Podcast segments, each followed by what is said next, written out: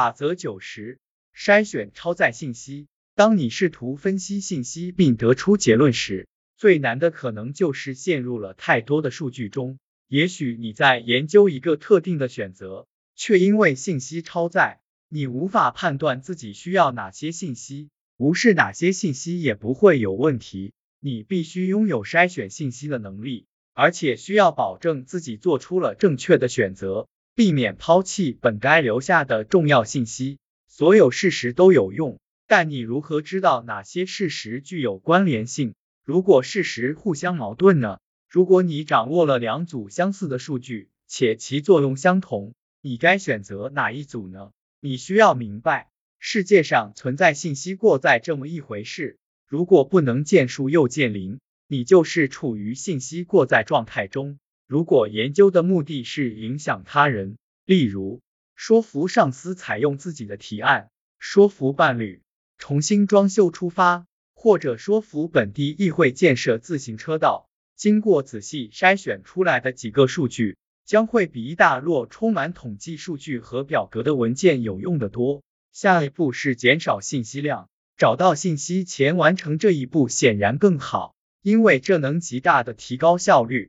你可以花费一天的时间研究信息，接着再做筛选，也可以先筛选，再花半天的时间研究。我知道自己更偏爱哪种方法，所以你要这么想。开始前，确定自己需要与不需要的数据。没错，你要做的就是明确自己想要实现的目标。和其他很多技巧性思考一样，你需要对目标进行透彻、审慎的思考。这能为评估信息提供标准，帮助你判断自己是否需要某个信息。你不只是简单的想说服本地议会建设自行车道，你需要更加。明确而具体的表述自己的目的。你是想在这个阶段达成原则上的一致，还是想明确建设某条车道？影响对方的因素有什么？事故数据、成本能否吸引游客，让本地人满意？什么会导致他们拒绝或者通过？这些才是我们应该思考的问题。